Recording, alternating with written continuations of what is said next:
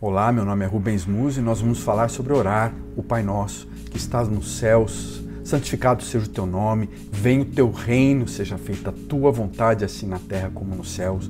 O pão nosso de cada dia nos dai hoje, perdoa as nossas dívidas, assim como nós perdoamos aos nossos devedores. E não nos deixes cair em tentação, mas livra-nos do mal, pois teu reino, poder e a glória para sempre. Seja bem-vindo ao meu canal.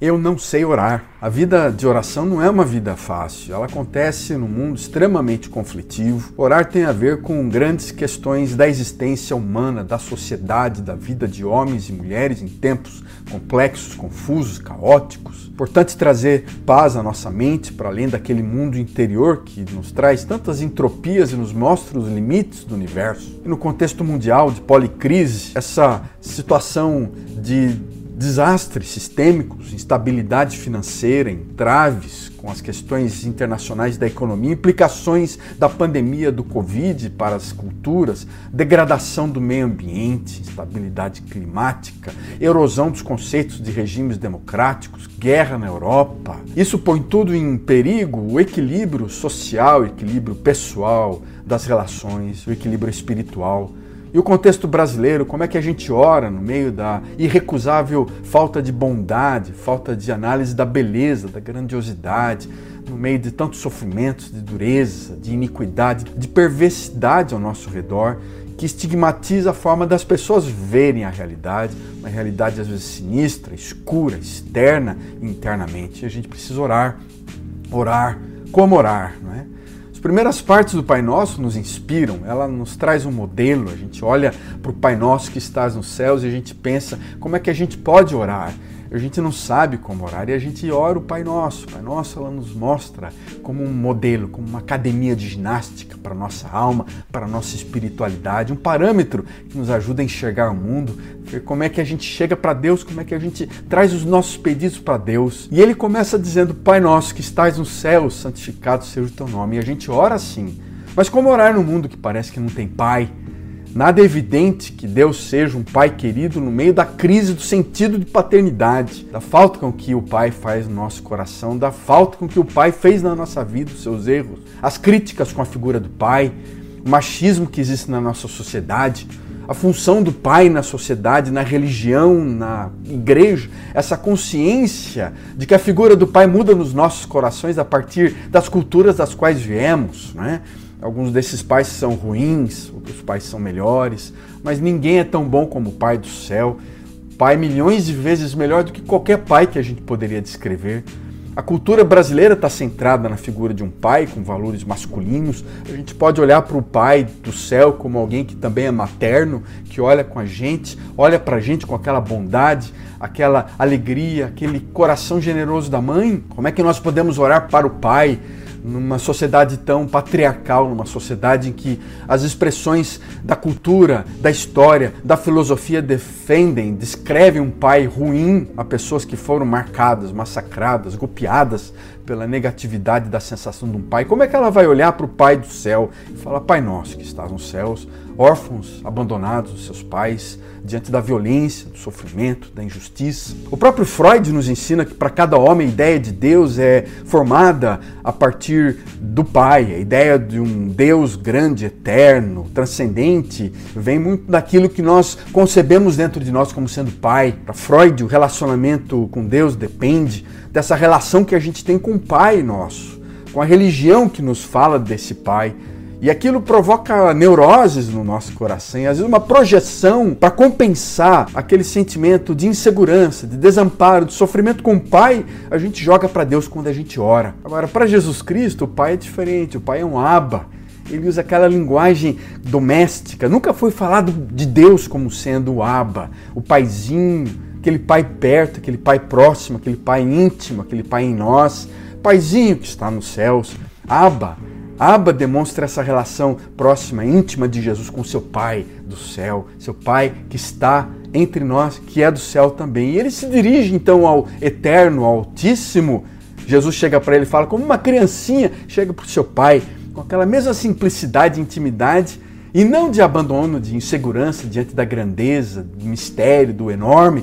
Paizinho que está nos céus, Pai que está nos céus, Pai nosso que estás nos céus. Então a gente percebe aqui uma relação de parentesco com o Pai do céu. O Pai do céu agora está perto, é o Pai nosso que estás nos céus. É um privilégio a gente chegar para esse Deus, falar santificado seja o teu nome, Pai.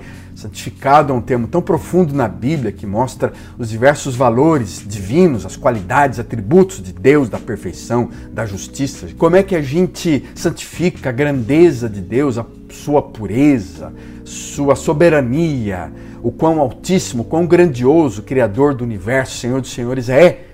Mesmo que de forma imperfeita, a gente pode chegar para Ele e falar: Pai nosso que estás nos céus Pai querido, a gente chega para ele agora e fala: Paizinho, o Senhor é aquele grande El Shaddai que o Velho Testamento descreve, mas agora o Senhor é o Abba El Shaddai, aquele Deus perto de nós, o Pai poderoso, o Pai que salva, mas aquele Pai perto. O Senhor é o grande Elohim dos judeus, o grande Adonai dos judeus. Esse Deus também é, na sua plenitude de poder, o Paizinho, aquele Mestre, Senhor, perto de nós, o Abba Adonai, o Abba Elohim, ele é o, o Jeová que nós chamamos, o grande eu sou, o grande misterioso, eu sou o que sou, eu sempre serei o que eu sou. Agora a gente pode chegar e falar Abba Jeová, Paizinho Jeová, pertinho de nós agora, próximo a nós, é o Pai, Abba Jeová Jireh, que provém, e a gente usa vários outros termos, Jeová Rafá, aquele Pai que salva, o Senhor que sara, né? O Jeová Shalom, aquele Senhor Pai que é paz é o Pai.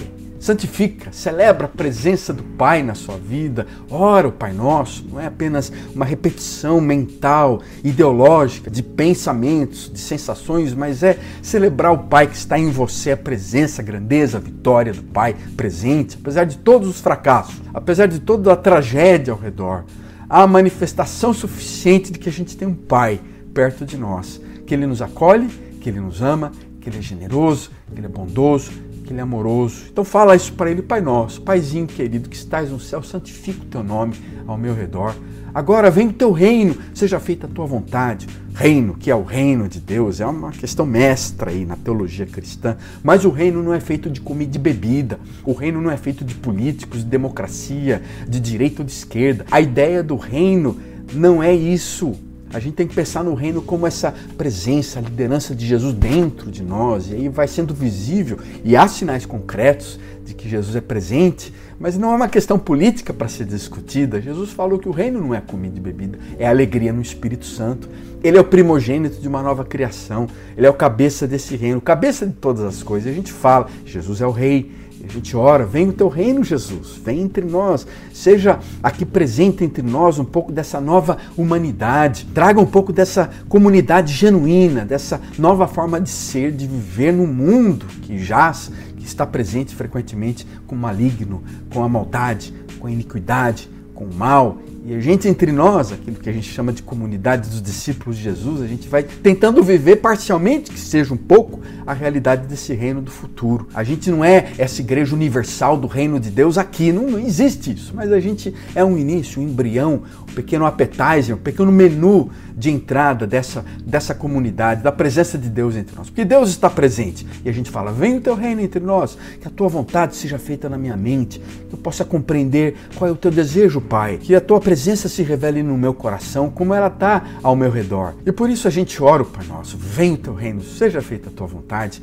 até que Jesus venha, até que o reino de Deus o Eterno vem estabelecendo um reino pleno no universo inteiro. Nós estamos orando assim, continuamos a orar assim, perto de nós. Vem o teu reino. O teu reino é de justiça, o teu reino é bom, o teu reino é de bondade, o teu reino é de amor. Vem o teu reino, seja feita a tua vontade aqui, ao meu redor, no meu coração. É isso que significa. E aqui termina a primeira parte, metade dessa oração. A gente vai continuar semana que vem. Agora a gente fala dessa vontade do Pai, do desejo, do reino do Pai entre nós. Isso é orar. Nós não sabemos orar. O mundo é tão complexo. Como orar? Ore o Pai Nosso, leve o Pai Nosso para todo lugar que você foi. É impossível a gente se a gente orar sem se comprometer um pouco com essa visão de Cristo. No próximo vídeo nós vamos continuar essa oração do Pai Nosso, do Abba Nosso que está entre nós, falando sobre a segunda parte, que é o perdão dos pecados. Também ela se refere às nossas necessidades humanas, a vitória sobre a tentação, ou seja, é o pão, o perdão e a libertação.